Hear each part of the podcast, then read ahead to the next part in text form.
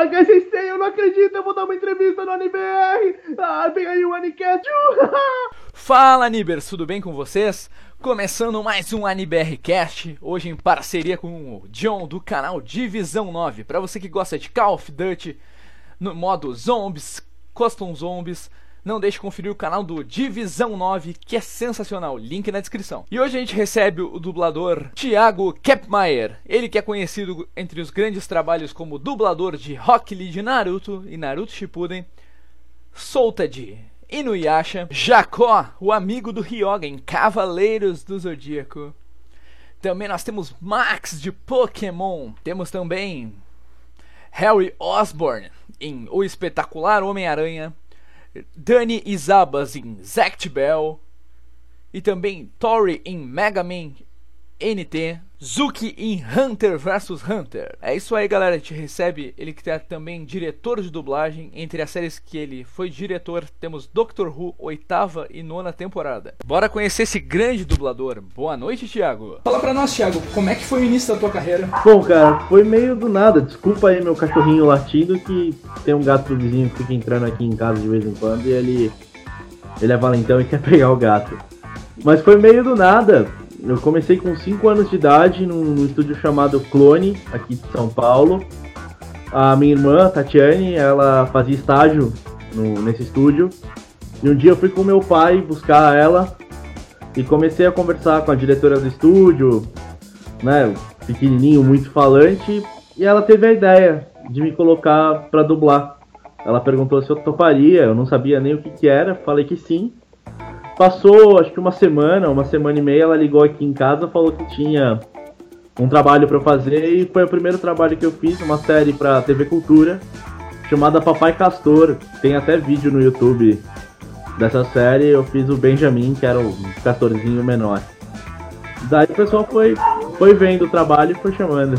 Bacana, e um dos grandes trabalhos teus foi o Rock Lee de Naruto. Nós temos Naruto, Naruto Shippuden. Como é que surgiu esse convite para fazer o Rock Lee?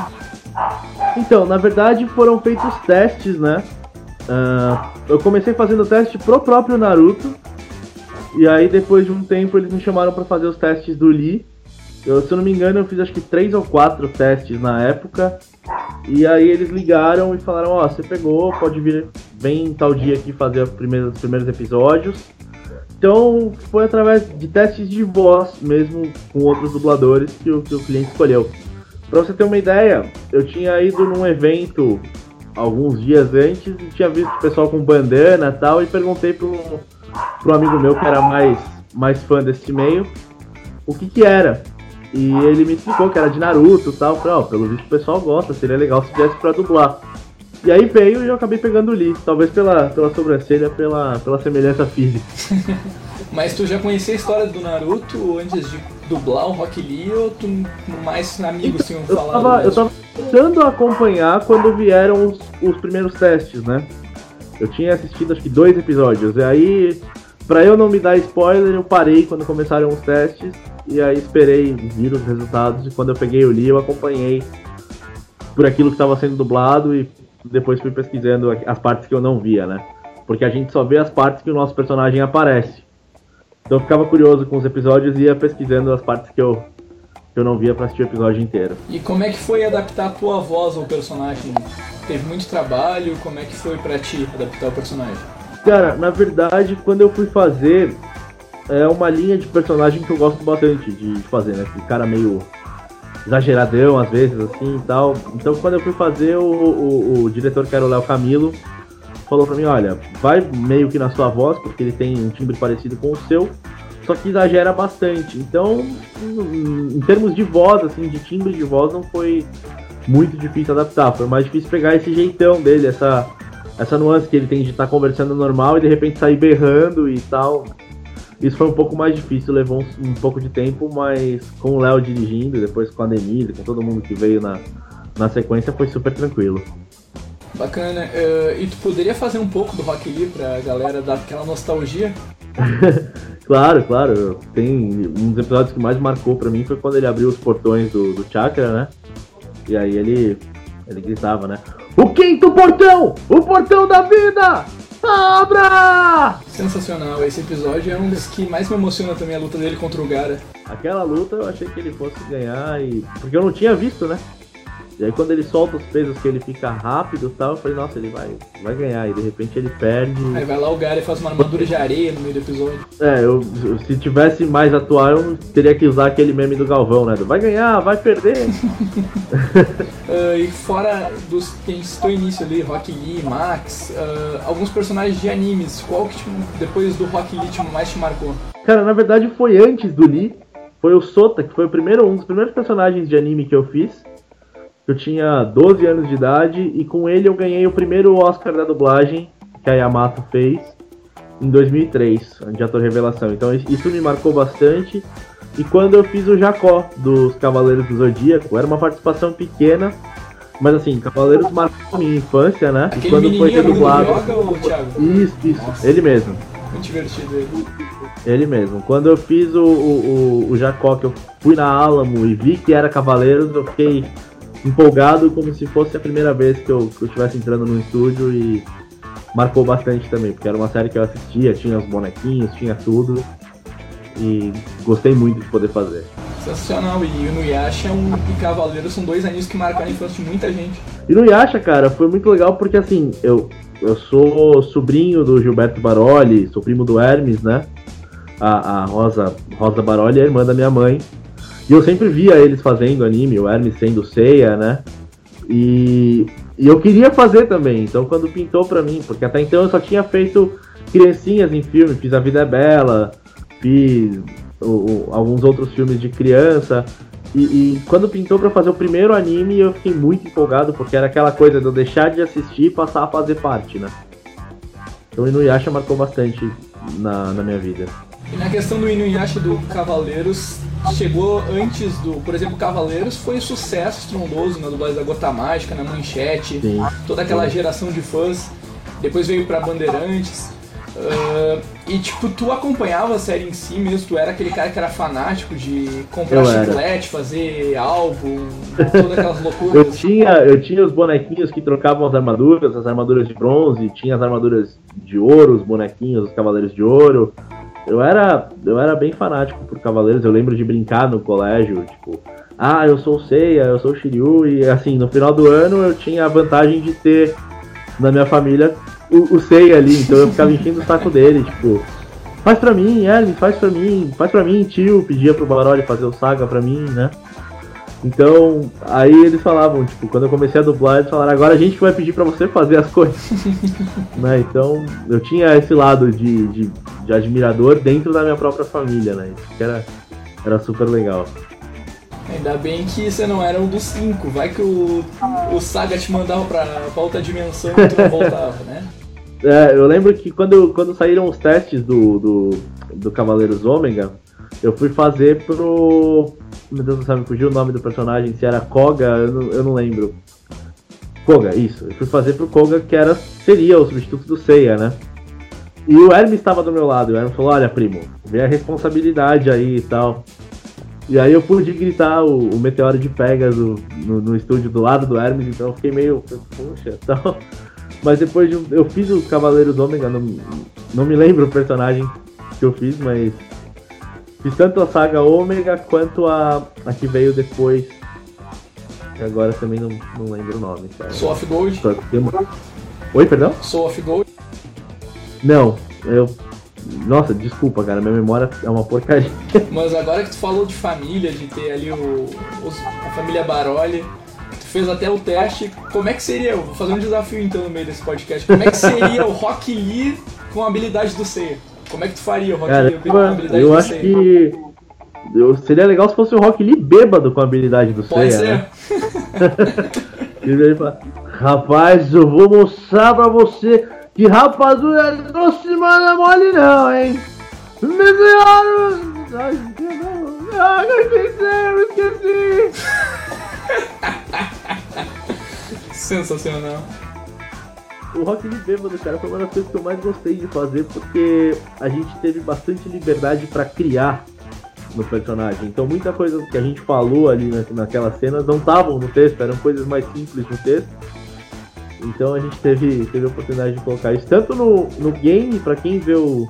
Quem jogar o game do Naruto agora, esse último novo, é já com, com as vozes dos dubladores. Então no game ele bêbado a gente aproveitou mais ainda pra, pra deixar bem divertido, bem a cara dele mesmo. Bacana. E de parte de filmes, qual os atores que marcaram a tua carreira? O que, que tu já dublou que te marcou? Cara, A Vida é Bela foi um filme que me marcou, por mais que eu fosse pequenininho, era um filme que tinha uma temática muito forte. E tá fazendo ali com, com o Nelson Machado, fazendo o Roberto Benini, foi muito legal. Uh, eu fiz dois filmes com o Michael Cera, fiz o Ano 1 com o Jack Black e fiz o Uma Noite de Amor e Música, que era o Michael Cera, e fiz o, o, o Super Bad, que eu fiz o McLovin. E o Super Bad eu adorava, eu assisti a versão do Rio de Janeiro e quando eu fui fazer a, pra Globo, eu fiquei muito feliz porque o McLovin era um dos personagens preferidos meus. Bacana. E dentro disso, o que que tu prefere dublar? Desenhos animados, animes, filmes, jogos, que foi o caso agora que tu dublou Naruto, o jogo do Naruto. O que que pra ti foi mais tranquilo? O que que tu mais gosta de dublar? Cara, eu gosto muito de dublar desenho, cartoon, anime, né? Porque eu acho que você pode dar mais a tua cara pro personagem, né? Como é, não é um personagem que tem um rosto físico, porque num, num, filme ele, o cara tem ali o rosto físico, tem as expressões dele, tem o jeito dele, você tem que se adaptar àquilo. O desenho você consegue fazer com que o personagem se adapte a você. Então, o Lee foi um exemplo disso, o Dipper do Gravity Falls é um exemplo disso também, que é um desenho que eu, particularmente adoro.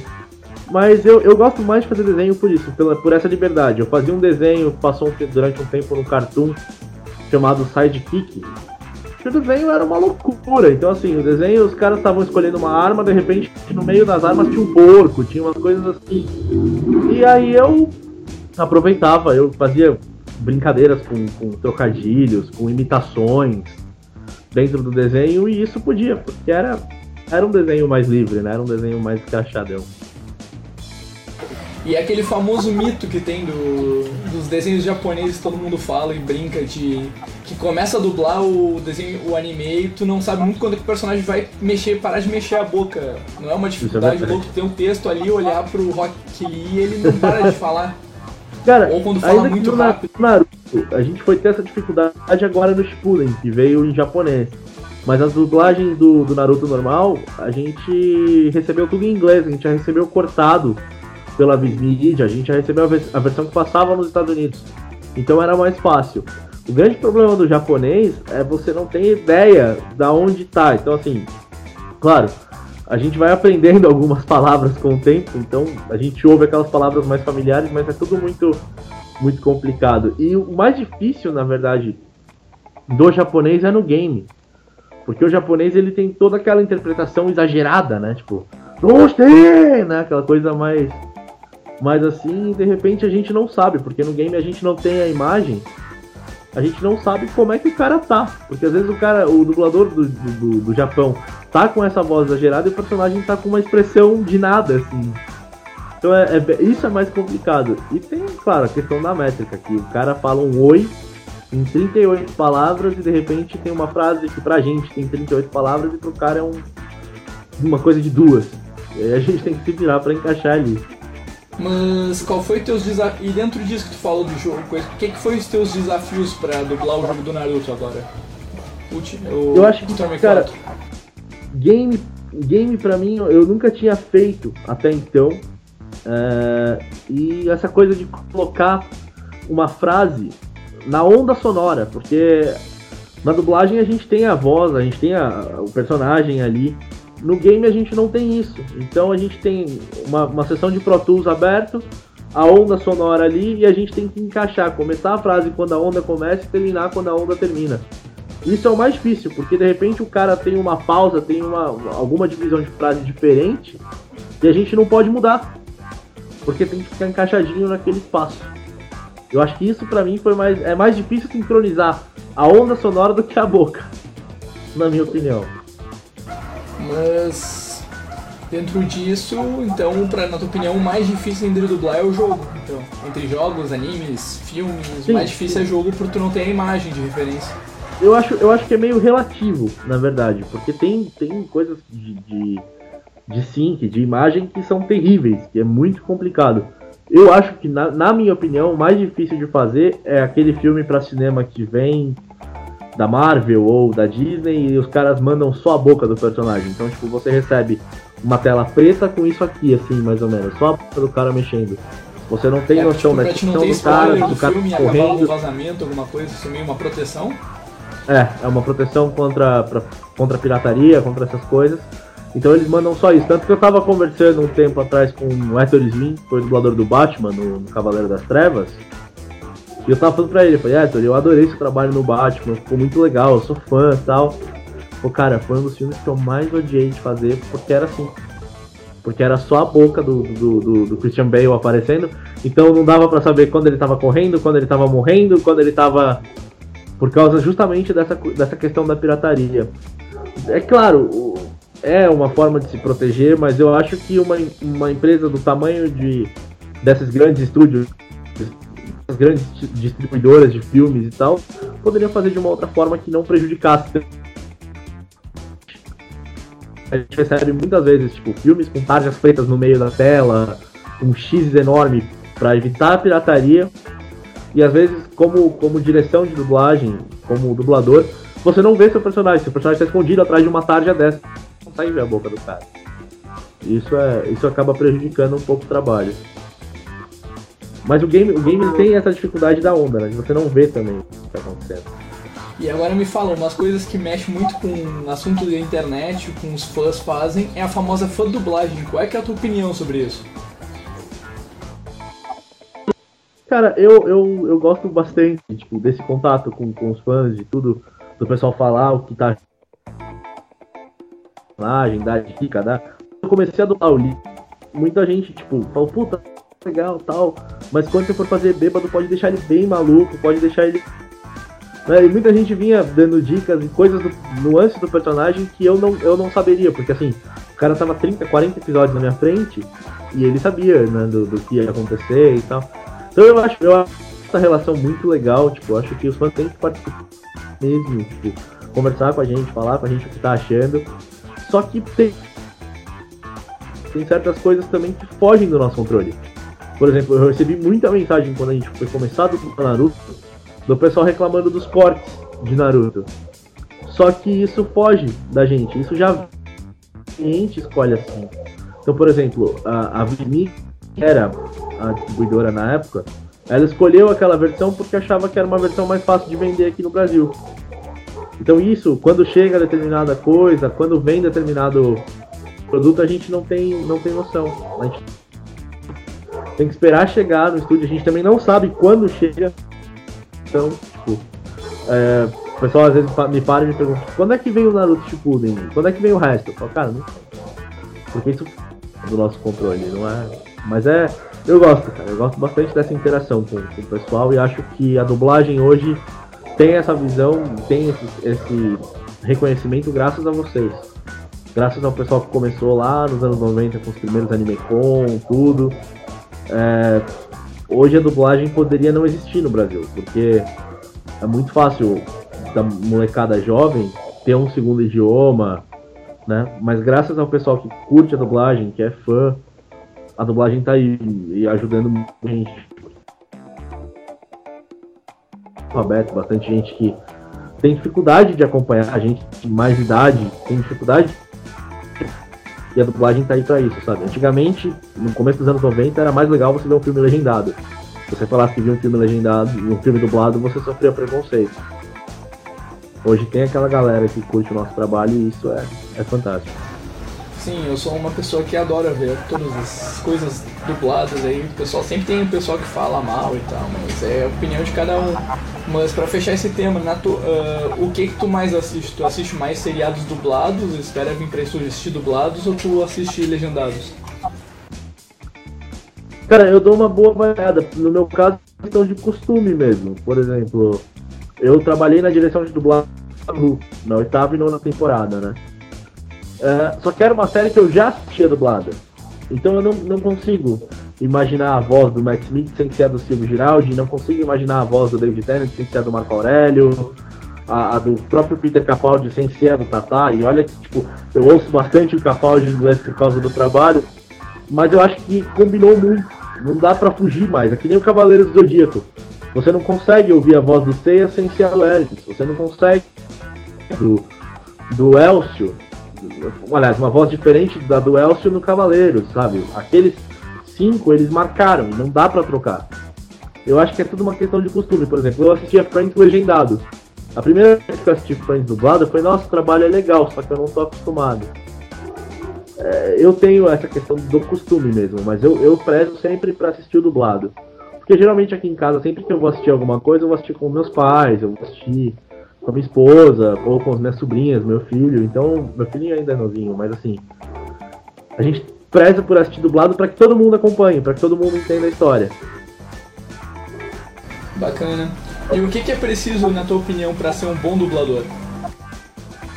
Cara, é, é preciso ser, primeiramente, um, um bom ator, porque, aliás, é mais difícil do que ser um ator, eu costumo dizer. Porque o ator ele tem expressão corporal, ele tem o corpo que ajuda, o dublador não, a gente tem que ficar ali estático, parado na frente de um microfone, e se o cara tá esperneando, chorando, berrando, a gente tem que passar tudo aquilo só na voz. Uh, mas eu acho que é preciso você desprender de você mesmo e aquele tempo que você está no estúdio passar a ser o cara que está na tela e sentir aquilo e se colocar no lugar dele. É, não, por exemplo, não passar a ser o Leonardo DiCaprio, mas passar a ser o, o, o, aquele fazendeiro do Django e se entregar da mesma forma que ele se entregou ao personagem, que é o mais, o mais difícil de fazer, né? Ah, Sensei, eu não acredito, eu vou dar uma entrevista no AniBR! Ah, vem aí o Anicat! Aí dentro disso, da dublagem, dentro de todo esse trabalho, qual é que foi o idioma mais difícil que tu já pegou pra dublar? Foi o vietnamita, cara. Eu dublei. Na verdade foram dois. E um, por incrível que pareça, é o português de Portugal. Eu dublei uma novela portuguesa chamada Olhos d'Água. E por ser tudo muito parecido, o labial ser muito parecido e ter algumas palavras diferentes, você não consegue fugir tanto daquilo que o cara fala. Então, por exemplo, em Portugal, legal é gira. E você não consegue encaixar legal, que é uma sílaba mais aberta, em gira. Então você tem que procurar alternativas, fica, mais, fica, fica estranho. Como dublador ou como público, você acaba percebendo que não é aquilo que o cara tá falando. E o vietnamita é justamente por causa daquilo que eu falei no, no começo da métrica. Uh, tem até uma cena que, que me marcou muito, e eu brinco até hoje com, com o pessoal que estava trabalhando comigo na época, que eu estava fazendo um menininho chegava numa feira e falava, tio, eles quebraram as cestas. E a, a, frase ficou tão curta, mas tão curta, que eu consegui colocar, tipo, eles quebraram as cestas, os ovos, mataram as galinhas, bateram nos feirantes, quebraram as barracas. Tipo, eu consegui destruir a feira, a feira inteira nessa frase que era curta. E isso acabou indo pro ar porque não tinha jeito, não tinha outra saída. Bacana, e realmente esses idiomas orientais eles estão entrando muito na nossa mídia brasileira, porque ela está entrando com o caso de novelas turcas, emissoras de TV, as, ainda mais as séries japonesas estando forte, como o caso é, da Rede Brasil, que tem investindo bastante, tem TV já meio que acostumou. Tem várias. Os japoneses Netflix, que acostumaram, tá, assim, já não, já não tem tanta dificuldade. Mas a gente trabalhou, eu trabalhei nesses últimos meses com direção de alguns filmes indianos que vieram pra cá. O estúdio que eu trabalho, a BKS, acabou pegando alguns filmes indianos, um canal indiano. E cara, é surreal, porque além dos filmes serem muito diferentes daquilo que a gente está acostumado, Todo filme indiano tem música, tem a cena da bonitona vindo, tipo, de, câmera lenta, com o cabelo voando. Não importa a temática, pode ser comédia ou pode ser terror, vai, vai ter isso. E tem a questão do idioma, da interpretação, é tudo muito, muito diferente e muito mais difícil de fazer. Porque a gente acaba acostumando, treinando o nosso ouvido a ouvir inglês, espanhol, o próprio japonês, que é uma coisa que, com a cultura dos animes a gente já acostumou. E quando vem uma coisa diferente, a gente fala, peraí, como é que. Ih, rapaz, como é que funciona isso? Sabe? O que ajudava um pouco no hindu é que tinha algumas palavras que eles falavam em inglês.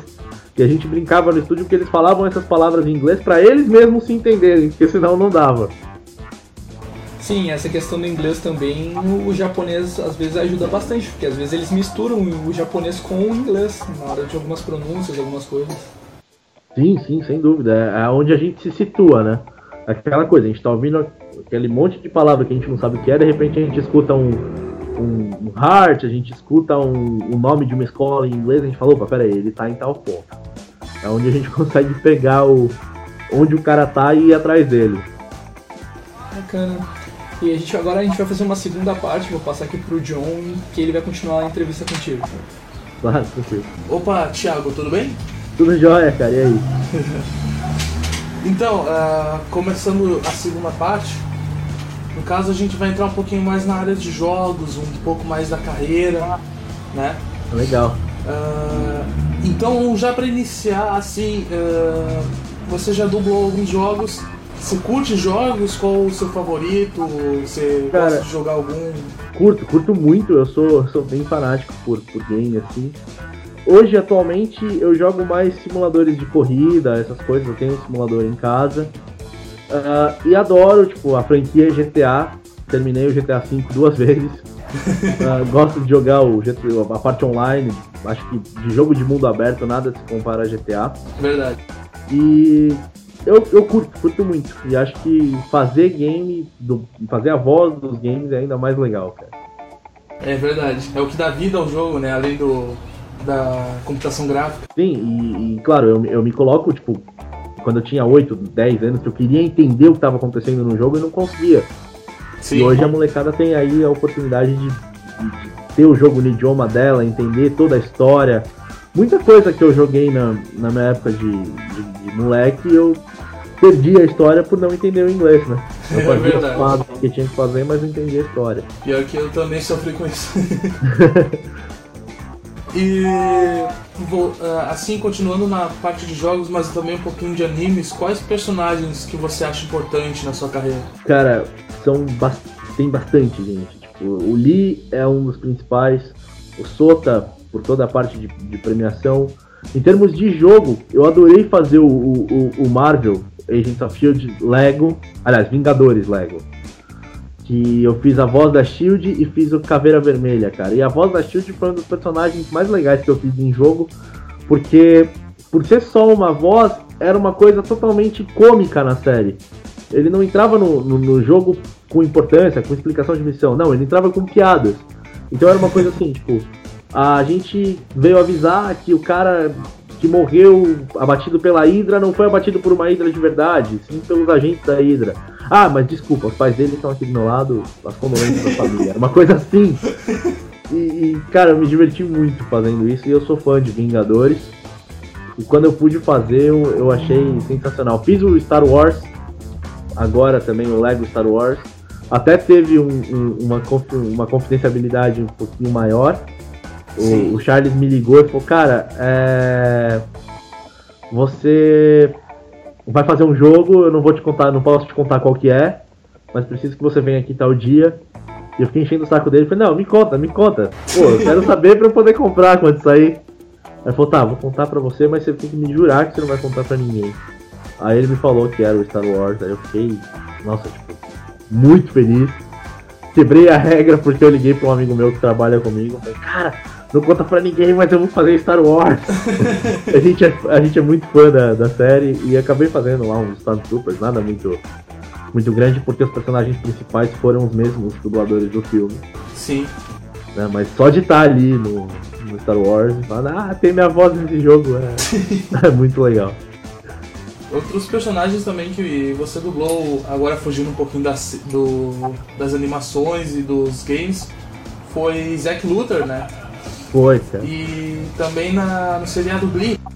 Isso, eu fiz o Kurt Rummels no Glee, que foi bem difícil para mim, porque era uma coisa que até o, o, Bretas, o Francisco Bretas veio conversar comigo e falou, cara, seu trabalho tá muito bom, mas pode exagerar um pouquinho mais, porque eu tinha medo de deixar muito caricato, sabe? Tipo, Sim. a ponto Vera Verão, assim. Ah!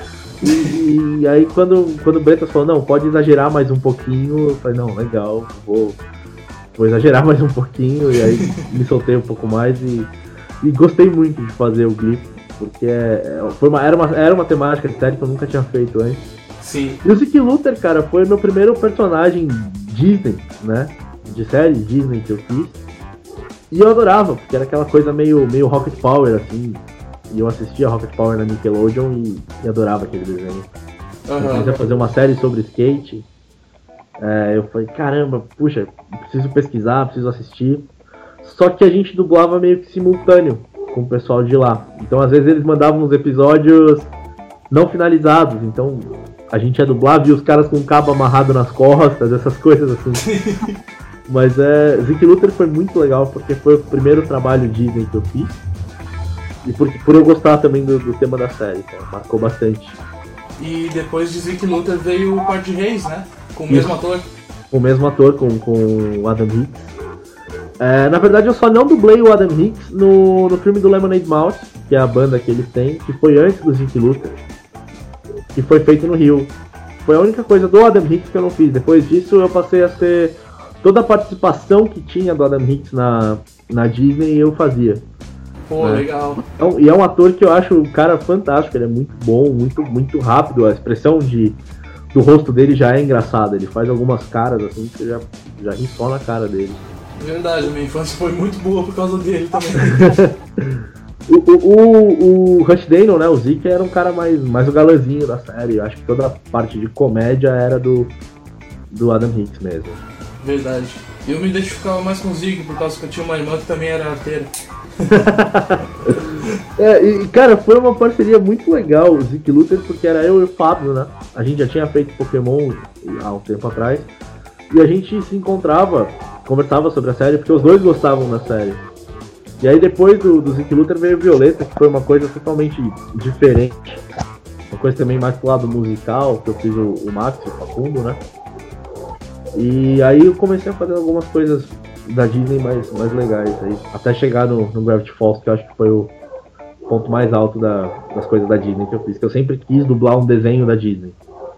É, independente se fosse pra cinema, pra qualquer coisa. Quando veio o Gravity Falls, eu, eu pirei. Pô, bacana. E agora partindo um pouquinho mais para os eventos de animes, eh, você já deve ter sido convidado, já deve ter participado de algum evento de anime. E como é que é a repercussão do público? Cara, é um negócio muito legal, muito louco, assim, porque, tipo, quando a gente entra num evento, é, não é todo mundo que conhece o nosso rosto, né? Então a gente entra meio tranquilão tal, quando a gente abre a boca, tipo, a gente sobe no palco pra dar a palestra, pra falar, o pessoal, tipo, começa a lembrar e. Nossa, eu não acredito, é você e tal. Eu gosto muito, muito, muito, tipo, de ir em evento, de estar em contato com o pessoal. Ultimamente não tenho ido tanto, porque não tenho feito mais tanto anime. E não fiz nada ainda de Marvel, dessas coisas. E, e- Mas eu tenho muita. Eu gosto muito de de, de estar nesse meio, eu acho muito legal. Uma vez eu tava jogando com, com um cara do meu lado, a gente tava jogando uma partida de Naruto. E eu tava jogando com o Lee. E aí eu falei, ah, eu, eu vou ganhar esse jogo, eu vou apelar. Falei pro amigo meu que tava comigo. Aí quando eu, o Lee foi soltar o furacão da folha, eu.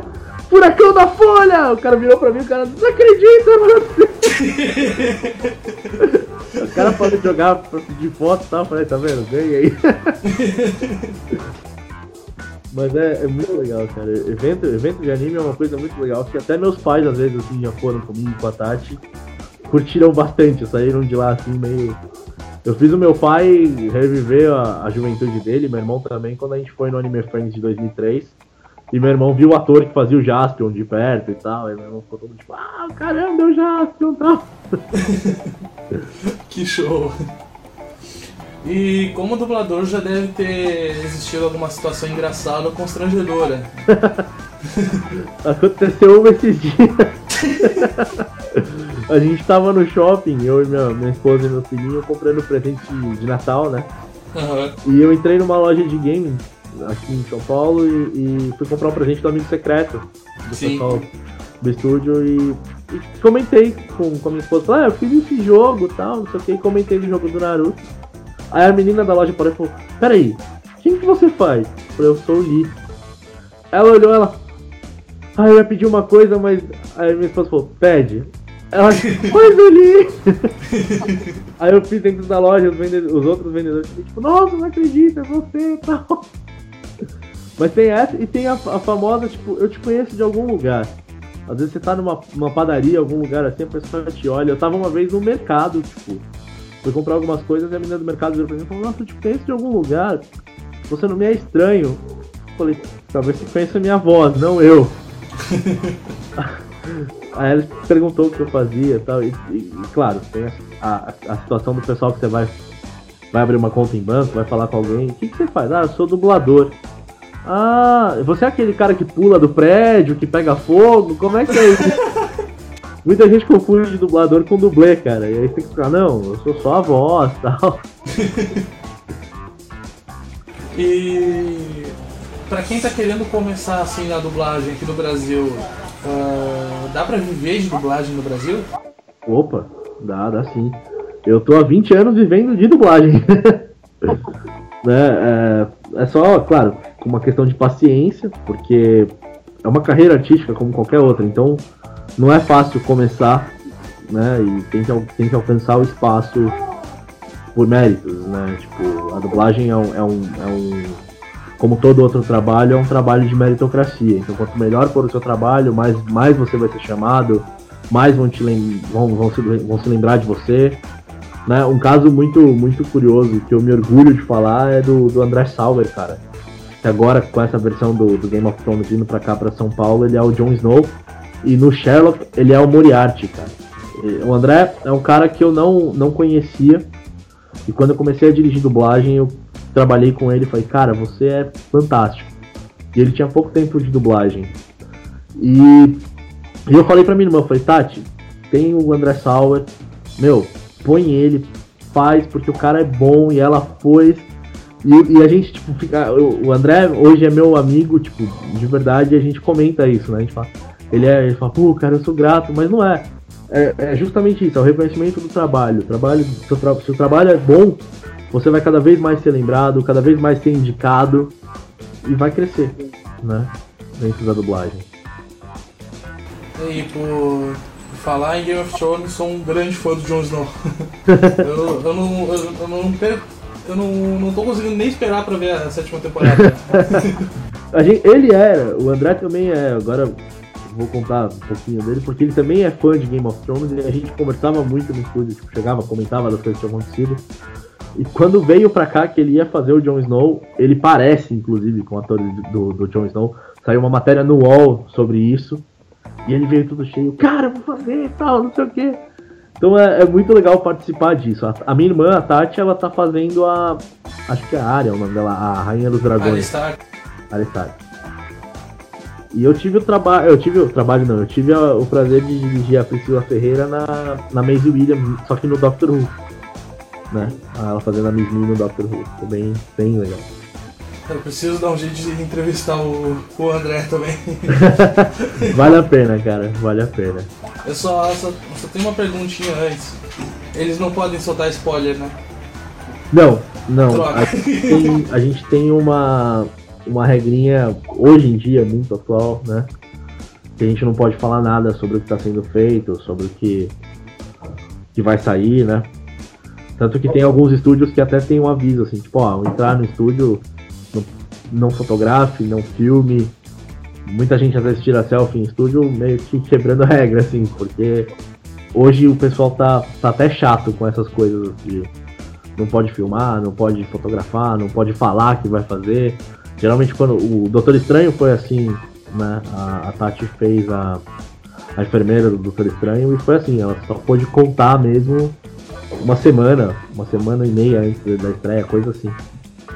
Eu acho que até entendo um pouco dessa parte, né? Que o estúdio não quer que vaze nenhuma informação da série. Sim, sim. Por causa que sempre tem aquela pessoa que vai, vai encher o saco, assim, te perguntando tudo sobre a série até, até você ficar um pouco de falar.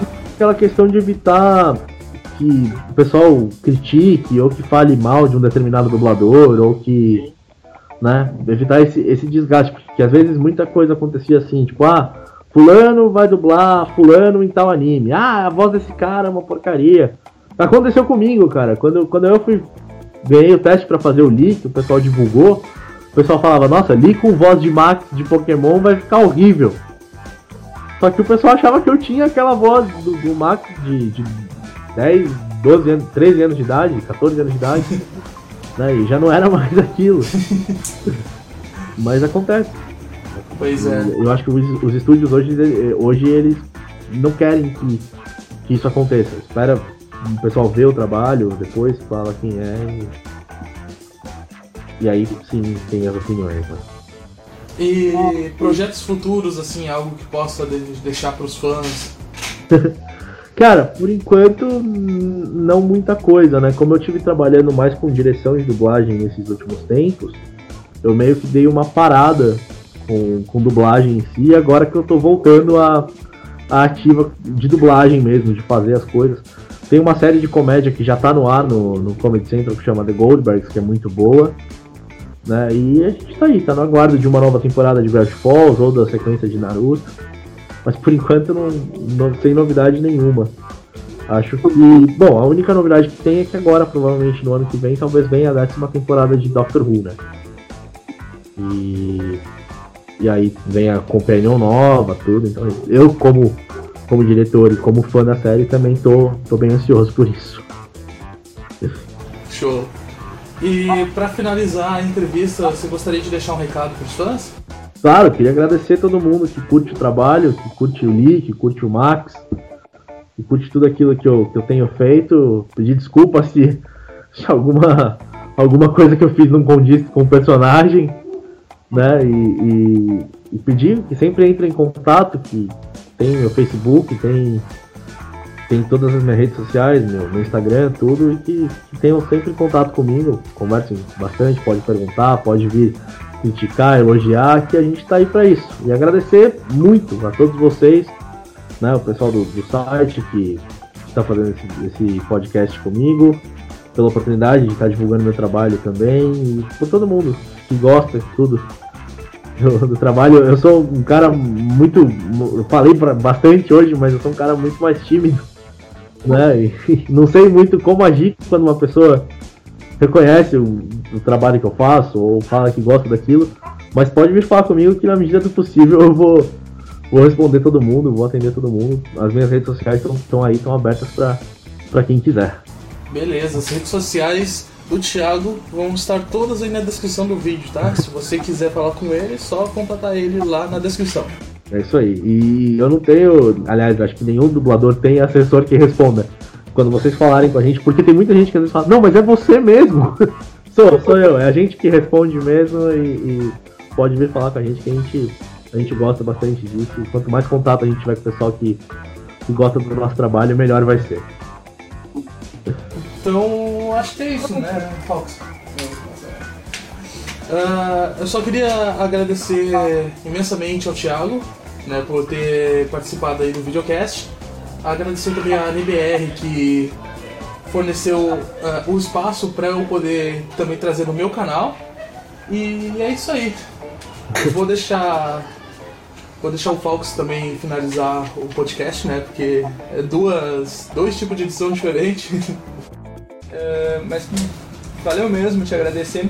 Até o que eu tinha te falado via Face, se puder tu dar uma conversada com a tua irmã, a Tatiane, claro. pra gente fazer, porque as que Tu teve aqui Lee, a Tatiana ela fez a Sakura. Isso. Tipo, é um negócio que, tipo, o jogo mesmo foi sensacional. A então, tipo, a Sakura e fez a May no Pokémon, né? Depois. Ué, o John, o John tô falando que conheceu o John. Mas. Não, mas eu falo com ela assim, cara. Ela, a, a vida dela pouquinho mais corrida que ela também Sim, eu tive início do ano na Unidub e eu mal consegui cumprimentar ela, ela já entrou pro estúdio. Eu consegui ter a honra de conhecer a, o senhor Naruto lá no, na Unidub, lá, sensacional. Uma figura. Não, uh... mas ela, ela, ela, tem, ela tem um pouquinho mais correria que eu, porque ela tem um filho pequeno também, mas com certeza ela arruma um tempo sim. Sim, eu vi o making off, achei bem legal o making off que ela contou que ela dublou a Sakura entre a transição mesmo.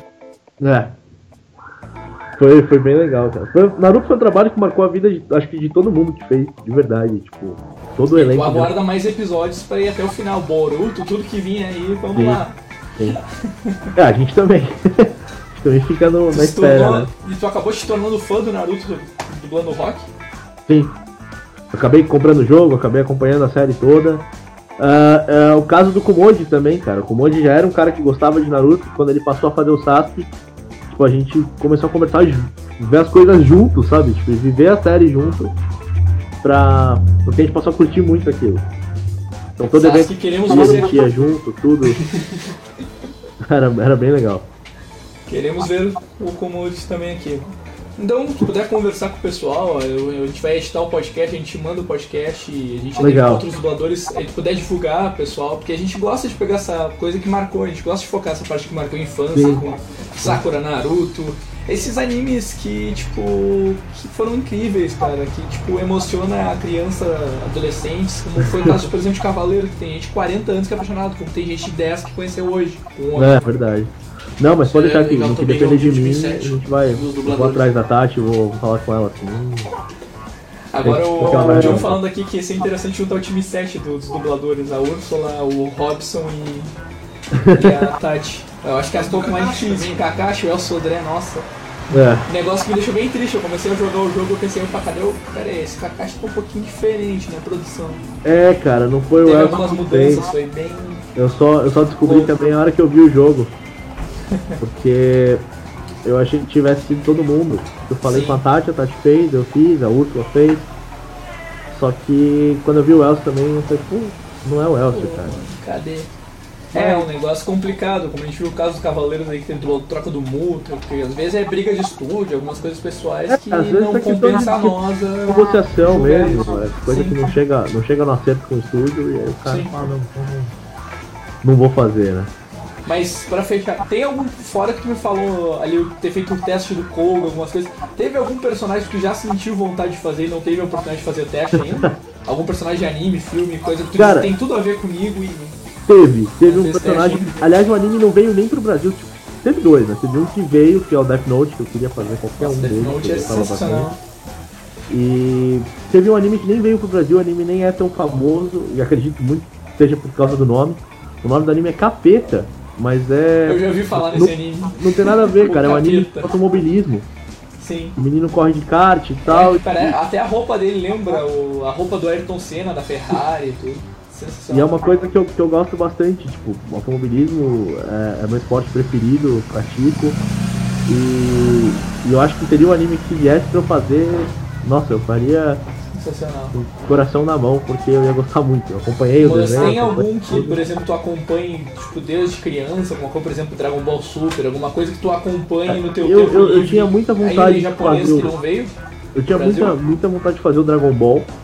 Tipo, qualquer um que pintasse eu tinha vontade de fazer. Porque era aquela coisa de brincar no colégio de ah, eu sou Goku, eu sou Gohan. E qual dos E- personagens é o teu favorito do Dragon Ball? Cara, acho que, acho que é o Goku mesmo, tipo, que é da grande maioria, né? Eu, Goku e Vegeta é a, é a dupla da grande maioria, cara. E eu sou, eu gosto muito. Eu lembro muito do, do 11 de setembro, né? Tava todo Sim. mundo assistindo Dragon Ball. Que Então, era. tem a gente que fala que é real, tem gente que fala que é mito, que é edição, que é zoeira. Não, cara, é, é- eu, eu- aqui, aqui pelo menos eu me lembro de ter faltado na escola pra ver. E, e aconteceu Super isso. Saiyajin 3. E aconteceu isso. Tava com uns amigos, com um amigo meu em casa que eu conheço, que estudo desde a primeira série. E a gente tava aqui pra assistir, sabe? E aí, veio a a. Rede Globo, corta o episódio. É, e aí a Rede Globo. Mas claro, era uma coisa Entra mais importante. da Globo que a gente já fica tenso. Nossa, alguém morreu, socorro. Eu, eu tenho, eu tenho trauma disso, cara. Hoje eu estou aqui, eu já falei pro meu filho, eu- meu filhinho tem dois meses, eu falei, cara, fique esperto que quando entrar essa vinheta aqui. Deu Informamos que. Naruto virou o sétimo Hokage. É, tipo, Informamos que Rock Lee abriu o oitavo portal e Ou faleceu. deu muito certo ou deu muito errado. Muito... Geralmente quando entra o plantão deu muito errado, né? Aquela coisa tipo. Eu imagino o dia que vai entrar o plantão da Globo e o Bonner vai estar olhando e vai falar, gente, Acabou. já era, hein? Fui demitido. É. Sacanagem. Ah, mas agora que tu falou Goku, Vegeta. então vou, já vou fazer outro. Falou do Koga, coisa do Meteora, a gente brincou. E como é que seria o. No meio de uma luta tensa do final de Naruto Shippuden, como é que seria o Rock Lee totalmente sem força, todo mundo cansado, e o Rock Lee apavorado, e aí lembra dos ensinamentos que ele viu na TV e resolve fazer uma Genkidama. Como é que seria o Rock Lee dando estilo Goku fazer uma Genkidama? Antes eu vou contar uma historinha engraçada, Não. cara, que eu fui pra um evento em Jacareí. e o evento foi eu, o Wendel e Flávio Dias, cara, que é o dublador do Bigman. Sim. Então assim, eu tava naquele evento muito mais como fã dos dois do que como dublador. Porque era, era o Flávio fazendo Bigman, tipo, e eu assistia Bigman loucamente quando eu era Nossa, criança. Bakeman é. E o Wendel, sensacional. a gente fez uma luta entre os nossos personagens, cara. Eu acho que até tem isso no YouTube. Sim. Ainda mais o Wendell isso. fez o. é, confirmar contigo, eu lembro que no anime foi no filme, no, no game eu não sei se teve, já que tu jogou o game. O, ele, o Wendell ele fez o Pen, né? Sim, Do Naruto. sim, ele fez o tempo. No game eu não posso te confirmar, mas no, no anime ele fez. E a gente, a gente fez uma luta entre os nossos personagens. Então era tipo Goku contra o Lee. né? Era- eram coisas assim, cara. Eu lembro que ele fez o, Kame, o Kamehameha e terminou com com o Bob Esponja, cara. E isso, isso eu ria muito no, no, no- evento, porque eu não esperava. Acho que foi uma das primeiras vezes que ele fez Uma aquilo. das coisas que eu sou apaixonado dele é aquela zoeira que viralizou na net, que é o. na- no caixa rápido do Jack Chan, o Goku e o. Bob Esponja. Supermercado. é Ah, sensacional, ele, os 10 o, o. Wendel, o Wendel, além de ser uma uma excelente pessoa, ele é um cara muito talentoso. Muito, muito Eu talentoso. queria ter tido a honra de ter conhecido ele, mas o azar que eu tive é que eu cheguei na Unidub e ele e o, o Ulisses estavam fazendo dublagens pra Netflix. Né? Ah, sim. Não, mas oportunidade não vai faltar, com certeza. Bom, o eu Lee voltar a São Paulo, eu tenho que dama, cara. É. Eu vou junto. Ou um Kamehameha, alguma coisa, sei lá, o Lee despertando, já que o Lee ficou forte lá no quinto, sexto, sétimo portal, sei lá, um Lee meio que virando Super Saiyajin Deus, é uma coisa muito louca, assim, e ele querendo dar o poder Opa. divino dele. Mostrar, provar pra todos que ele. Que... Não, e ainda uma frase pra deixar todo mundo com inveja. Ele com raiva que o Naruto é o sétimo Hokage porque ele era, acredita ser mais forte que o Naruto. Eu vou provar pra todos que o trabalho duro supera o talento natural. Era pra eu ser o sétimo Hokage. Não o Naruto. Não esse incapaz. Eu peço a ajuda de todos vocês, meus amigos. Kai-sensei, me ajude nesse momento. Todos levantem as mãos. Genkidama!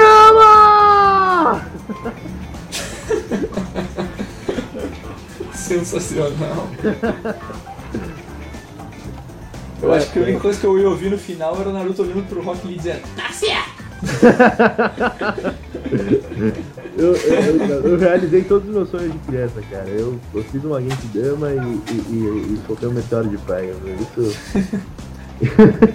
Mas agora que tu falou ali, ah, meio que eu acho que o pessoal pode ter ficado curioso. E como é que foi o, o jeito que tu fez o Koga? Que ninguém conheceu esse Koga. Cara, na verdade, tipo, era, um- era um personagem que ele também pedia minha, minha voz normal, mas era uma coisa mais, tipo. Maldito! Era aquela coisa mais com ar, mais cavaleiros mesmo, né? Tipo, Maldito! Eu vou provar pra você que eu ainda sou capaz! Eu sinto o Cosmo em mim. Meteoro de Pegasus! Então, o que e hoje em acontece ali dia, dentro, ali de um dentro. dublador de cada vez, a pessoa dubla a parte dela e vai embora. Tu chegou É. a pegar a fase que, como por exemplo, eu vi alguns making-offs, por exemplo, o irmão do Jorel da Cartoon tem ainda aquele hábito por ser voz original. E o pessoal dublar junto, interagir junto. É. Sente falta aquilo ali, original uma- um dublador do teu lado ali, brincando contigo, interagindo contigo? Eu acho que dublar junto é legal exa- exatamente por isso. Você consegue deixar a, a coisa mais solta, né? Deixa na hora ali pro cara, faz uma piada na hora. Eu gosto muito da, da parte de fazer, fazer vozerio por causa disso. Sim. Porque no vozerio, como é uma coisa mais solta, mais background, né? Vai ficar no fundo. O pessoal geralmente ali conversa do dia, fala, ah, e aí, como é que foi teu dia? Ah, não sei o quê. Tem até uma história legal de um diretor de dublagem, tipo, ele canta o time code que vai acabar o vozerio enquanto você tá fazendo o vozerio. Então o pessoal tá lá no vozerio e ele tá no meio do vozerio assim, ah, 42, hein? Vai acabar no 42 ali, ó. no meio do pessoal falando. E, e vai, porque tipo, vai ficar no fundão. É, então é, é bem legal, tipo, essa parte. Eu sinto. Eu não cheguei a pegar essa fase, eu dublei muito pouco com gente junto no estúdio, mas eu acho que nessa época deve ter sido muito legal. Eu escuto histórias do, do Ralph, que é um mixador da BKS, que tem muito tempo de dublagem, tem mais de 50 anos de dublagem, do Nelson Machado contando piada, tipo, do que eles faziam dentro do estúdio e tal. E, tipo, antigamente, como era filme mesmo, de rolo. Nossa, era... uma coisa que eu ri muito, que me deu uma. que eu achei no YouTube, que na época. Porque toda. Gota Mágica é um negócio que teve, por exemplo, Cavaleiros lá, muita coisa engraçada, porque veio dublado do, do espanhol, veio, por exemplo, Armadura de Ouro de Capricórnio. de, de de unicórnio, veio várias coisas engraçadas ali. Sim. Tomeu quem, tem vários memes que a gente vê hoje na internet, como também é zoado muito a dublagem em portuguesa, que tem, tem essas suas pérolas. Sim. E uma coisa que eu tava assistindo que eu me diverti muito, porque eu identifiquei praticamente todo o elenco do Chaves dublando, foi, não sei se tu já chegou a assistir aquele filme do Monty Python, que é o... Sim. Do Caim. Do Caim. É alguma coisa assim, daquele menino que nasce no mesmo dia que Jesus.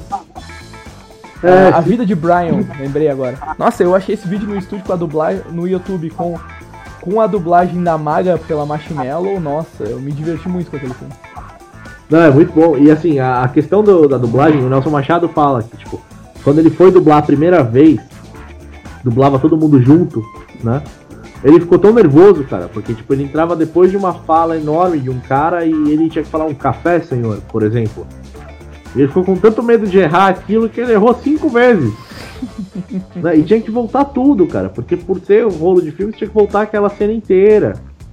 E muitas vezes eles faziam pegadinhas dentro dos estúdios, porque eram os a, a história dos anéis é por isso, porque eram separados em anéis de filme Sim. dentro de uma caixa. Até na BKS tem isso, se der eu, eu, eu tiro uma foto e mando para vocês.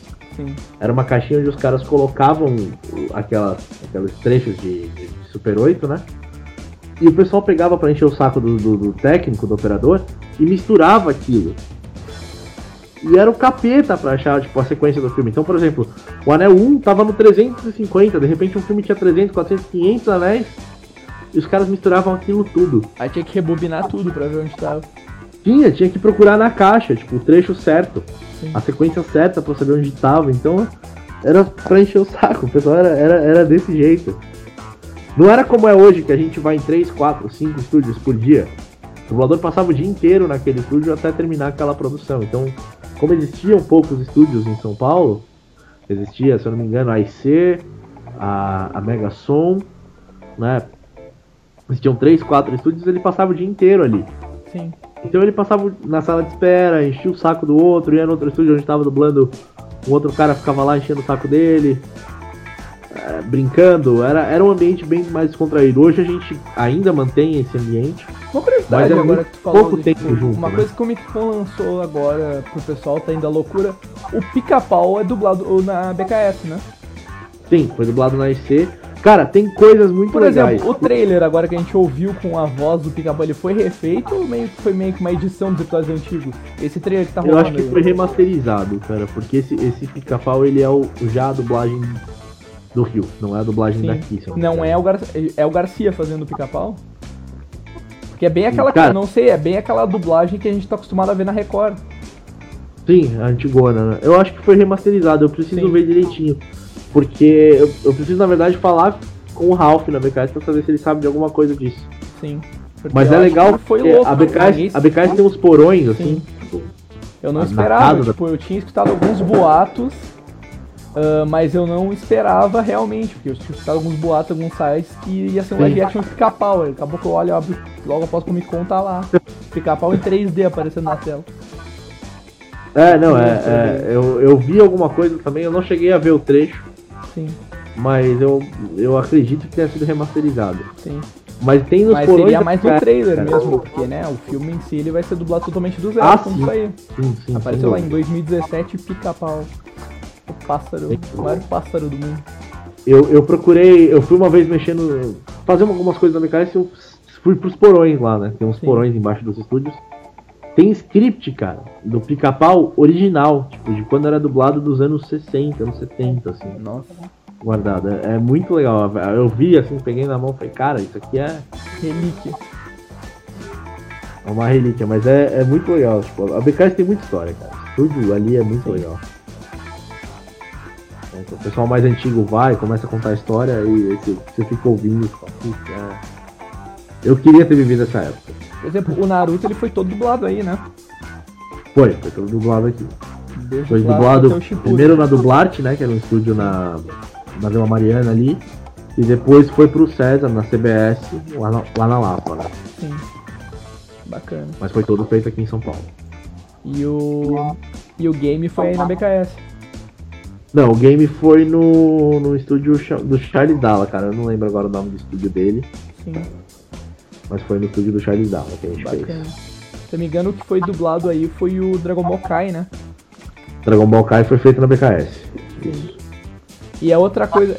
Não, não te preocupe, isso aí vai ser tudo cortado. É perguntas off de fã mesmo. Não, O pessoal começou a perguntar muito do Kai, tipo, começaram a sair dizer que a saga Majin Buu tava sendo dublado, coisa. Caso foi dublado aí ou não.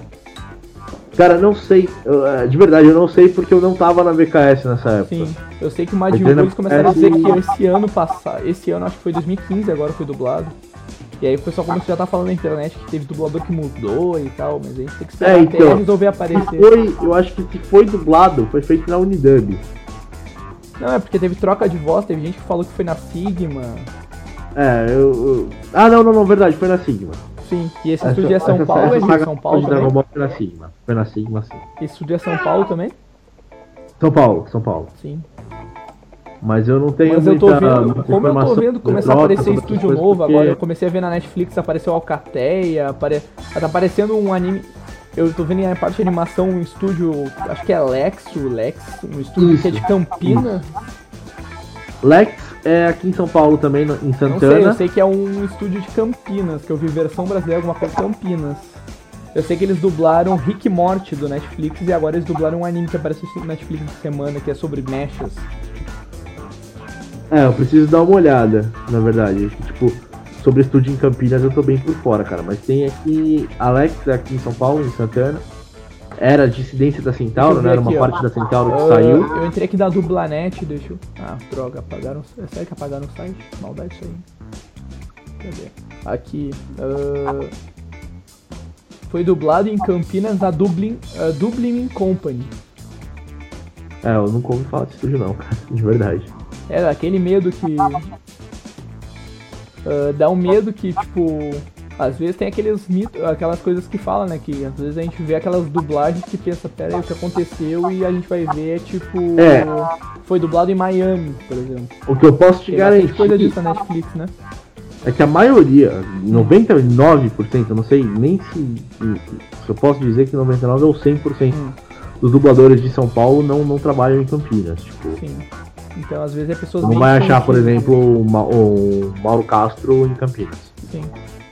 Não, não vai ter. Então é um outro Mas é elenco. por procura de estúdio mesmo ou busca de voz? Por exemplo, se um estúdio de Campinas te ligar, ah, a gente quer fazer uma série aqui e a gente queria a tua voz. Aí como é que funciona? Mas é por. Então, aí depende. Que aí entra numa, contrato, num como é que funciona? de acordo coletivo, de acordo de trabalho, né? Porque a dublagem do Rio e de São Paulo, ela segue um acordo coletivo, Sim. feito pelo Ministério do Trabalho, homologado pelo SATEDES. Se eles seguirem isso, não tem problema Eu nenhum. tô vendo aqui no Dublanet, ele diz aqui que, que reconhe... não sei escreveu, que reconheceu o Caio César, paulista, dublando o Rick, e o Thiago Guimarães fazendo o, o Morn. É, então, é, é essa a questão. Se eles cumprirem um acordo coletivo, não tem problema nenhum. Parece que foi que dublou o Mine e o Jabu no jogo do Cavaleiros agora. Isso, Isso que eu tô vendo exatamente. aqui no. É uma coisa, é tipo, é, a gente tá falando questão de dublagem, vai ser um caso, por exemplo, se sair um filme do Harry Potter, a gente vai achar estranho pra caramba, porque não vai ser a mesma voz, porque o dublador faleceu, tipo, tem casos que é inevitável. É, é a questão do costume. É a questão do costume. Eu demorei pra acostumar, por exemplo, com o Mauro Ramos fazendo Shrek. Uhum. E por exemplo, tu conseguiu acostumar a ver, por exemplo, Claro, não, a animação de nem 2014 e o. Isso que eu acho bem legal, que é o Mauro Castro fazendo Camus. Ele conseguiu muito passar, tipo, a essência de eu acostumar de início ver ele dublando foi um negócio Sim, é, é verdade. Mas é, é essa questão mesmo, é a questão do costume. É como se hoje voltasse o, o, o Cavaleiros e, e, e não tivesse mais, não temos mais o Akira, né? Sim. Então, de repente, uma troca de voz. Aliás, foi trocado, acho que o Fred Mascarenhas vai fazer o personagem do Akira Sim. Saga do Cavaleiros. Mas vai ficar, é vai ficar diferente. Então vai ter gente que vai gostar. Não. Que é o filho do Shiryu, né? Isso, exato. Vai ter gente que vai gostar, vai ter gente que não vai gostar. É, é o costume. Eu nem, nem me lembro disso. Eu sei que eu lembro que eu tava bem na hora que saiu os episódios, eu entrei em contato com a Kira e, tipo, quando a gente foi fechar pra marcar o podcast, saiu a notícia que ele tinha falecido. Que ele tinha baixado no hospital. Foi um negócio bem. É, o Akira, o Akira foi um amigão meu, duas cara. semanas depois que eu tinha chamado ele pro podcast, falado com ele, que eu ia fechar um podcast, ele, tinha baixado, ele baixou o hospital e de lá ele não voltou.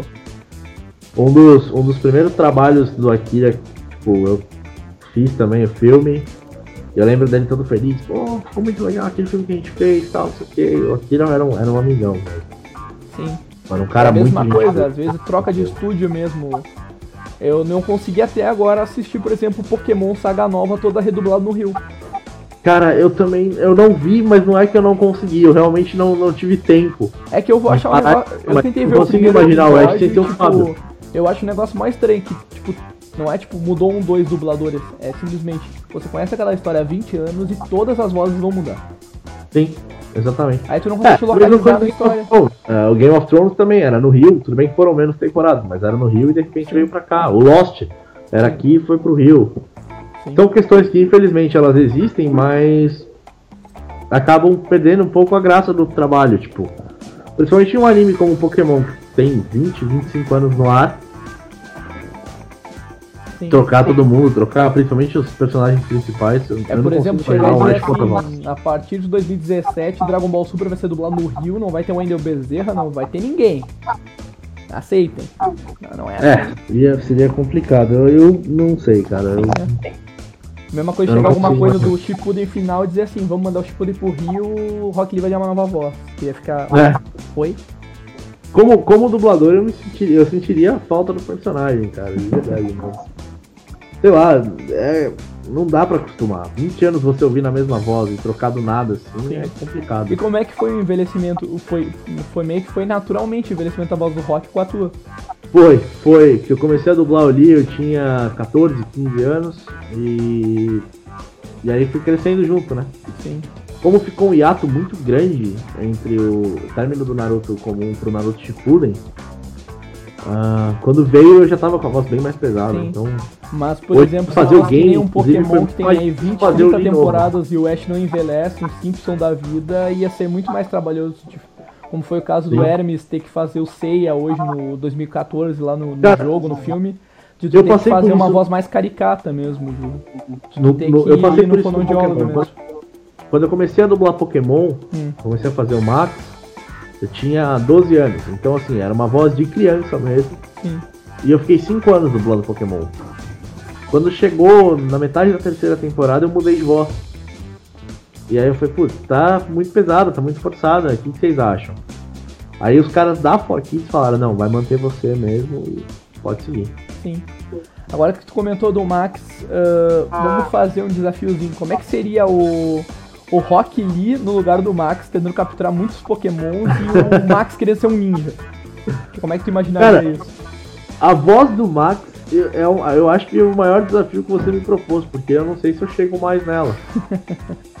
Mas o Lee, eu imagino o Lee tomando um choque do trovão, né? Ah, o choque do trovão pessoalmente é muito pior! E o Max seria.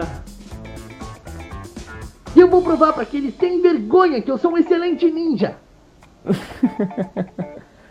Uma coisa que eu tô torcendo, que eu tô sempre votando no site da Riot, é como a gente vê, uma coisa que mais tá crescendo que eu vejo hoje, que teve Grand Chase na época, que até a, a Tati dublou alguns personagens. Ah, agora a gente vê mais jogos do Naruto, do- agora no jogo do Naruto dublado, jogo do Cavaleiros dublado, mas coisa que eu tô torcendo muito é que seja o jogo sai. Agora o Snowverse 2, a, a internet pediu, os fãs pediram, mas acabou não tendo, que é uma dublagem brasileira, porque eu digo que ah, eu vejo o caso que o Xenoverse 1 ele passou de milhões de venda e eu acho que tipo, ele triplicaria, quadriplicaria com essa nova geração se tivesse dublagem brasileira. Sem dúvida, porque você traz muita gente pra dentro da história. Sim. Você faz muita gente pra Pensa dentro assim, da história. primeira vez que saiu um jogo pra computador do, do Cavaleiros do Zodíaco agora e, tipo, vendeu super bem ah, com ele dublado. Sim. Pegou toda aquela nostalgia da infância de gente. que É, tem- que além de ter a pessoas voz que do 40 cara que anos que compraram o jogo pra ouvir lembrar a nostalgia. Para se emocionar a infância.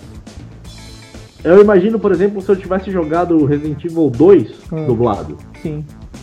Sabe? Porque é uma história grande, é aquela coisa que você tem que acompanhar a história, né? Então eu imagino Cavaleiros, que além de tudo ainda traz a nostalgia da voz, que você tá acostumado a ouvir no desenho, Sim. que você traz desde a sua infância, né? Você jogou? Não, não cheguei a jogar ainda, cara. não cheguei a jogar. Eu tenho. Eu preciso. Cara, na verdade eu não cheguei a jogar nem o Naruto. Eu joguei o Naruto tipo uma vez quando os caras lançaram, Sim. Tipo, na, no estante da Bandai. Mas não cheguei nem a jogar o Naruto Sim. de verdade, assim, pra pegar e jogar. Eu preciso parar, comprar os jogos e aí realmente. Eu quero fazer um, um modo carreira, digamos assim, com Rock League, né? Mas ia ser interessante você tra- conseguir trazer pro seu canal do YouTube. Assim, eu acho que ia ter um negócio É. que cresceria muito. Eu preciso Ele fazer isso, cara. Eu até, até comentei, cheguei a comentar com o Kumoji, tipo, que a gente precisava fazer um Rock Lee versus Sasuke, tipo, eu e ele jogando. Nossa, ia ficar louco. Ia ser, ia ser bom. Ia ser É um bom. dos vídeos que eu vi que no Quero Ser um Dublador, que é o curso lá que o Hermes criou lá, o- aquele reality show agora recentemente. É um dos vídeos que tá viralizando, é ele com o Elcio jogando Cavaleiro no meio do vídeo. Sim. assim. É um negócio que tá monstruoso, chuva de comentários. Cara. É, não, eu acho que eu acho que seria muito legal se a gente tivesse, se a gente fizesse isso, cara. Eu vou, vou tentar vou tentar agilizar isso, vou tentar fazer. Maneiro. Vamos ver. Não, não vou prometer nada, mas vamos ver se. E no Yasha, tu lembra como é que era o tom, alguma frase do, do personagem que tu dublaste? Cara, eu lembro quando ele caiu no, no, no, no poço lá, eu acho que ele tem que passar por um poço e ele cai de cara. E aí ele chora, né? Tipo, Ah, eu não passei no poço, a Gobi vai morrer! Tipo, mas eu era muito, muito menininho. Sim, e uma tipo, coisa agora que falando em Inuyasha, o, a Netflix, por exemplo, ano, entre ano passado e esse ano, ela mandou dublar os filmes do Inuyasha. Passou. Ah, Sim, os sim, filmes cara, clássicos foram todos isso. dublados que não só existiam no Japão, os legendados na internet. Veio, veio alguns, algumas coisas do Inuyasha pra Lex Sim, e eu fiz o Sota. Tipo, eles tiveram o cuidado de me colocar pra fazer o Sota. Mesmo comigo falando, tipo, gente, não, o Sota tem 9 anos, não dá mais. e tu conseguiu chegar não, no mas tom? é você. Tem que ser você. Você conseguiu chegar no tom? Cara, eu acredito que não. Eu não parei pra ver ainda, não tive coragem pra Qual ver, dos mas eu... filmes, sabe me dizer qual dos filmes que ele aparece, que eu quero assistir isso. Não, putz, eu preciso, preciso ver. Preciso olhar nos papeizinhos dos estúdios pra pegar, cara. Sim. Porque de cabeça assim eu não, não me lembro. E qual é que é a tua opinião agora? Que agora viralizou o Japão querer fazer. Qual a tua opinião disso que começar baseado em anime, coisa, sair live action? O que, que tu acha disso? Acho legal, acho legal porque traz mais pro mundo real, né? Sim, mas tu não acha às vezes que foge um pouco a essência? Por exemplo, tem muito fã que não gosta, que gostou, jogou toda a saga de Resident Evil e não gosta da história dos filmes, porque muitas vezes não tem nada a ver com o jogo. É, eu acho Ou que esse é um cuidado nada. que tem que ser tomado. Tipo, é uma Sim. coisa que, por exemplo, eu não sei se, se já saiu ou se vai sair um live action de Death Note, Sim. mas eu Eu sei que ver os filmes antigos de 2004, Qual é a 2005, história, os né? mais antigos, eles seguem. Eles lançaram um dorama É, em 2015, tem ano uma passado. certa fidelidade. Eles lançaram um dorama, que é live action em episódio como seriado lá no Japão, que é forte. E eles vão fazer o filme de. Tá no cinema japonês um filme de 10 anos, que tem, acho que segue um mangá alternativo, que são seis Death Notes. Eu quero, tô louco pra ver isso, que pra mim vai parecer tipo um Mirai Nikki, um caçando o outro, loucamente. Eu acho que vai ser meio isso. Que as divulgações foi o Apple Pen, aquele meme dançando com com maçãs e abacaxi na mão. Isso foi uma bela divulgação pra mim. Que é um negócio que, tipo, cinema japonês a gente fica naquela expectativa, porque a gente espera muito sair Blu-ray alguma coisa, porque até chegar É, aqui, né? É verdade, é uma coisa isso que eu acho uma bela segurança japonesa. Por exemplo, filme americano, às vezes, tipo, tá passando nos Estados Unidos ou tá passando aqui, alguém dá um jeito de legendar e jogar na internet. Pelo menos o Japão Sim. ele tem uma proteção que, enquanto não sai um Blu-ray, tu não consegue achar Não pelo menos em pegar. japonês aquilo. Ah. Mas aí, tem, eu, com relação a isso, eu acho que tem que tomar cuidado, por exemplo, pra não Tentar acontecer ser o mais fiel à obra possível. Ball, né? Dragon Ball Evolution, cara. Nossa, aquilo foi sofrível. Capaz, mano. É só High School Musical fundido com alguma coisa. Mas. Eu mas não entendi acho por que, que eles tentaram fundir artes marciais com Glee High School Musical. Por que, que tem uma escola de dança e futebol e É, basquete no meio da Era aquela coisa que queria agradar meninos e meninas, né? E o Wendell não é. e o- pelo menos a dublagem, algumas coisas seguiu o Wendell dublando o Goku, algumas coisas. Pelo menos isso foi fiel, mas tipo, tem coisas que eu olho assim que, tipo, na internet fãs fazem melhor que produtoras, entende? Sim. Como, por exemplo, eu me impressionei, eu não sei até, acho que foi na da do Brasil, achei, se eu não me engano foi dublado ou algum outro estúdio, que, é o, que foi um live action que fizeram pro YouTube e acabou ganhando o mundo, que é o Punho Assassino do Street Fighter. Não sei se chegou a... Ah, eu vi isso, cara. Nossa, isso realmente veio é, pro Brasil e foi dublado em estúdio oficial. é fantástico, é fantástico. É E a como aquele dublagem cara, tá incrível. E aí tu vê, por exemplo, aí tu vê, por exemplo, o Street Fighter antigo que tem com o Van Damme, que tu pensa, oi? Dói, sabe? Não, É como Como, por exemplo, agora estão falando que vão fazer um live action do, do Cavaleiro do Zodíaco, falaram agora na Comic Con pra Omelete. Vão fazer um, um, um CGI do Cavaleiros e tem mais um projeto, tô torcendo que seja tipo um Next Dimension que siga mais a história do mangá mesmo. É uma continuação o- direto do meu Prólogo único- do É o Céu. meu único temor. Eu acho legal rolar um live action das coisas, mas o meu único temor é que seja fiel à história. Sim. Porque não adianta, tipo, senão vira super- super-homem nos trapalhões, assim, sabe? Sensacional. Não, não faz sentido. Pelo Não. menos a gente não tem estúdios de dublagens zoeiros. Imagina se a gente fosse ver um filme legal, alguma coisa live action e do nada dropasse uma dublagem a lá Batman da fruta ou dublasse um Telaclass da vida. É, não, verdade, cara. A gente, a gente até brinca com coisas assim. né? Uma coisa que me doeu ver foi quando teve todo o trabalho do. Até foi polêmico na época, acho que 2014, 2015, que foi quando saiu a Batalha dos Deuses no Brasil. Eu fui no cinema assistir esse filme, foi sensacional. Todo o trabalho que o Wendell teve de trazer todos os dubladores clássicos. Sim. Aí dá um tempo e aí aparece o filme e vai lá e diz. Chegaram pro Wendell, foi o que eu soube. Não, o teu personagem já foi dublado e tipo, eles meio que tentaram dar a entender pro público da internet que o Wendell não quis dublar em outro estúdio. É, E aí foi- tu vê assim, parece que. eh, Depois eu até te mando um link de um cara que gravou o DVD e jogou na internet. Tu vê a voz do Goku que parece que o moleque tem tipo se- 10 anos de idade. E ficou um negócio, tipo, Foi, foi uma coisa meio bugado pra complicada. caramba. E a gente sabe que, tipo, o dublador não tem culpa que fez ali, mas né? Eu acho meio. Não, é, é a mesma coisa que usar, é a mesma coisa que usar, por exemplo, um, um artista famoso em Vamos determinado botar. filme. Vacas não se ordenham sozinhas. É, botar a Kéfera pra dublar, por exemplo. Ah, mas é ela é atriz, coisa- pô, não usou ela não. Não, não é que. Ela não- falou que ela já fez teatro no canal dela, pelo menos. Sim, mas não é que fique ruim, cara, mas é uma coisa que dá muito mais trabalho, você leva muito mais tempo, você tem muito. Sabe? Você tem um produto um pouco pior do que se fosse um dublador de verdade. Sim. É diferente, por exemplo. E o pagamento é muito maior? Oi? E o pagamento em questão financeira é muito maior pro cara ser famoso? Cara, na verdade, pelo que eu entendi com relação a isso, eles ganham na divulgação. Sim. Então, por exemplo, Pagamento enquanto um dublador dublagem ganha, é sei lá, igual, não. 700 reais pra dublar aquele filme e o cara pode ganhar, sei lá, 10 mil reais É, então, eles, eles, eles não recebem pelo estúdio como a gente. Sim. É Eles vender recebem direto do distribuidor, Sim, mas recebem pelo acordo coletivo de dublagem.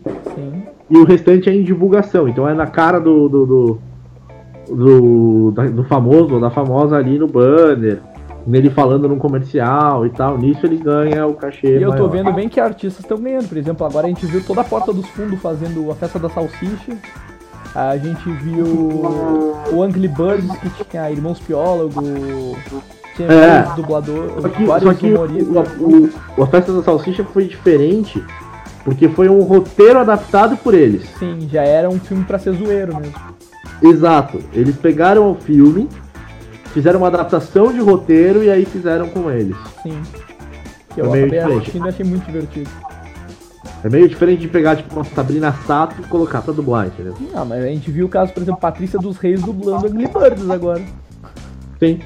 Mas tem, depende, eu acho, caso a caso. Por exemplo, eu- se pega aquele famoso caso do Enrolados Luciano Huck dublando, dói. Exato, é, é- é aquela coisa, o cara que nunca viu aquilo na vida, nunca fez aquilo na vida, mas acontece uma coisa muito legal nesses Ah. casos. Tem muito, muito artista famoso que entra no estúdio de dublagem achando que ele é o cara, tipo, sendo até um pouco arrogante assim, Em cinco minutos atrás da estante, o cara perde a marra e fala, porra, isso aqui é difícil mesmo, cara. Puxa. Uma coisa que eu gostei admirar o nosso trabalho, o filme entendeu? do, daquele, do Pantheon, o Pantheon, uma coisa que tem aquele ursinho, que é um urso que, de, que se perde em Londres, que foi Gentili que dublou. Eu achei um negócio muito bom. Sim, sim. Foi um filme que ficou bem legal, dublado na Universal. Não, tem, tem vários, vários exemplos de filmes que ficaram legais, Sim. cara. O, o, Detona, Detona Ralph, por exemplo, ficou muito bom Sim. da, da Disney, que é a Mary Moon e o, e o Thiago Abravanel, se não me engano. Sim. Agora o Mogli, o Thiago Brava, né? Mas eu, às vezes eu acho que, tipo. Porque é aquele detalhe, né? Não adianta tu só pra ser um dublador, não adianta ser só um ator, tu tem que saber entrar, porque, tipo, entre tu tá ali fazendo expressão corporal, ali, uma malhação, uma novela da vida. E Sim, dublar é uma diferença monstruosa. grande. Então daria É, pra se dizer o quê? Que não é, que não é, to, não é é todo ator que é. É mais fácil um dublador ser um, um bom ator do que um bom ator ser conseguir ser um bom dublador. Cara, é, eu acho. Pelo fato do dublador ele tem que ficar parado, estático, né? Sim. Ah, mas eu tive a oportunidade, por exemplo, de trabalhar com três atores famosos. Trabalhei com o Domingos Montanher, trabalhei com a Mel Lisboa e com a Irene Ravache. Sim. Cara, os três são bons, Sim. certo? Só que a Mel Lisboa, ela é tão natural, mas tão natural por ser atriz, que na dublagem falta. Sim. Entendeu? Tipo, na dublagem ela é tudo muito baixo, tudo muito num nível só, tudo muito numa interpretação só. E a parte da sincronia ela não conseguia, simplesmente. Sim. Então a gente fazia ela fazer a frase, tipo, fora da boca e colocava na boca através do Pro Tools, entendeu? Sim. Tem toda a Já é parte da muito diferente da tipo. Então não é aquele negócio que o cara que vai começar na dublagem tem que ficar nervoso. Putz, eu tenho que falar exatamente isso aqui em 8 segundos. Então, é um pouco Hoje em diferente. dia ajuda bem mais por causa da- do trabalho do software. Do Tem cara um que pouco- sincroniza, tem um pouco que dá aquele corte de respiração, essas coisas. Quando o cara, quando o cara vai pra ser dublador, é exigido sim que ele tenha o sincronismo mais apurado. Sim. É aquela coisa, ficou um pouquinho curto, um pouquinho comprido, aí a gente conserta. Mas assim, uma coisa muito diferente, tipo essa que a gente fez com a Mel Lisboa, Mas, na por exemplo, o dublagem cara tem que dublar em não 10 rola. segundos, ele dublou em 13. Dependendo se ele respirou, dá pra dar aquele corte, ele tranquilo, tá tudo certo. Se ele, sei lá, ele tem que dublar em 10 segundos, É, dublou é em uma 20, coisa aí ele vai ter que falar mais acelerado. Sim. Porque também se Se é uma ele coisa não redublar aquilo ali e for editado, pode parecer um negócio muito robótico. Sim. Por exemplo, a, a Mel Lisboa, no caso, como era uma produção nacional, o filme era nacional. E tinha trechos de, de pessoas de fora, era um reality, né? Era um documentário. Eu tava com a diretora do filme mesmo no estúdio. Tipo, que, que gravou, que fez as coisas, tava com ela no estúdio. Então ela falava mais ou menos o que ela queria pra Mel e eu só coordenava ali a parte de dublagem. Como ela não conseguia fazer o sync, tipo, e, ela, e a diretora do filme queria que fosse ela, Sim, então a gente abriu essa exceção. sim. Mas a Irene Ravache não, a Irene Ravache ela. Peraí, deixa eu entender a cena. Eu sou isso aqui, isso aqui. É, é, isso. Tá, então deixa eu ler. É isso aqui que você quer de interpretação? É, então agora deixa eu ver a métrica. Aí ela ia, olhava a métrica e fazia certinho. Tá, mas para, por exemplo, atores que nunca dublaram, ah, existe então, por exemplo, um, mini, tipo, um mini curso de dublagem pro cara pegar a métrica ou eles vai no de ouvido mesmo, no embalo? Mais ou menos, mais ou menos. Tipo, a gente, a gente tem, por exemplo, com dublador, com ator famoso que nunca fez, ou com um ator que tá começando, a gente não pode programar a mesma quantidade de anéis, de falas, do que para um dublador que já tem bastante tempo. Sim, Então, por exemplo, o cara vai fazer três anéis, a gente às vezes programa um espaço de tempo maior para você poder explicar mais, fazer mais detalhadinho, fazer por partes algumas coisas, entendeu? Ah, por exemplo, um dublador de, de, de ponta hoje, que está bastante tempo no mercado, ele faz de 35, 40 anéis por hora, dependendo da produção, entendeu? O cara que está começando faz 20, faz 15, E que o que, é que o é correto. considerado um anel? É tipo uma frase? Não, o anel é um corte de 20 segundos no filme. É, por exemplo, Cada ele 20 dizer, segundos de filme equivale a um anel. É, por exemplo, ele dizer, fulano vem cá e seu tempo do cara, sei lá, tá vindo do banheiro e o, o sinal tá mudo. E tá com, sei lá, um som de fundo. Não é só pela sua fala, por exemplo, às vezes o nosso diálogo aqui durou 20 segundos, cortou um anel. Sim. Aí 21 segundos já começa outro anel. E como é que é entendeu? feito o pagamento? Por esses anéis ou por hora? é por anel. Sim, De 1 a 20 anéis equivale a uma hora de trabalho. sim, A gente paga assim, é anel hora, né, que a gente chama. sim. A gente estipulou, o acordo coletivo estipulou que 20 anéis, você demoraria uma hora pra fazer 20 anéis. Seria um nível aceitável. Tá. Então a gente paga por isso, a gente paga, tipo, 1 a 20 anéis, uma hora de dublagem. 21 a 30, uma hora e meia. Sim, É mais ou menos isso. Claro, o, o, o dublador mais, mais há mais tempo, ele faz mais anéis em menos tempo. Né? Então, por exemplo, você pega um Wendell, um Tatá, o cara faz 40 anéis, 50 anéis em menos tempo. Só que ele ganha por anéis, então ele vai ganhar 2 horas e meia se ele fez 50 anéis. Não importa se ele fez em meia hora, 40 minutos. mas é isso, vou deixar tu descansar agora. Ah, uma, uma coisa que um dos jogos que eu mais admiro, que eu mais jogo hoje é League of Legends. E eu acho que é um negócio que, tipo, eu vejo na Unidub o caso desde o Grand Chase, que é um negócio que tem muito fã brasileiro. E eu vou torcer pra gente Eu ver a acho esse voz só tende a personagem, porque grandes dubladores a gente vê, como o Tomara. Ricardo, o Wendel, o entre vários dubladores. A própria Tati dubla a Vai do, do LoL. Então vamos torcer que, que te escalem agora pra gente ver. Porque personagem do LoL praticamente a cada ó, dois, três meses tá saindo um personagem novo no, no, no jogo. Agora ele vai sair. É, não, tomara, cara. Eu tenho, eu tenho dificuldade de fazer. Sim. Ainda mais que é um trabalho grande, porque sai o personagem, depois sai as skins, e quando eles criam Ultimate são dublagens totalmente novas. E é um negócio que eu vejo que acredito ser bem divertido, porque sempre tem algum trocadilho, alguma brincadeira entre os próprios personagens. É, não, verdade. É mais solto, né? O, Sim. esse tipo de game ele é mais solto. Mas eu tenho vontade sim, cara. Tenho vontade de fazer e quem sabe tá na final de um CBLOL aí com a minha voz. não eu jogando, porque eu, eu não jogo. Eu não jogo League of Legends, tipo, faz um, um tempo, assim. Mas já jogou. Mas quem sabe a minha voz pelo menos pode chegar na final de um CBLOL. Ou algum personagem novo que esteja chegando, vai. Não para de surgir personagem. É, quem sabe. Então tá, eu vou deixar tu descansar agora. eu te a gente vai editar esse podcast, fazer uma coisa bem bacana, a gente te manda pra divulgação. Legal. Então, bom descanso pra ti. Uma Obrigado, boa vocês também, cara. Valeu pela paciência. é isso. Obrigado, cara. Valeu, até mais. Até mais.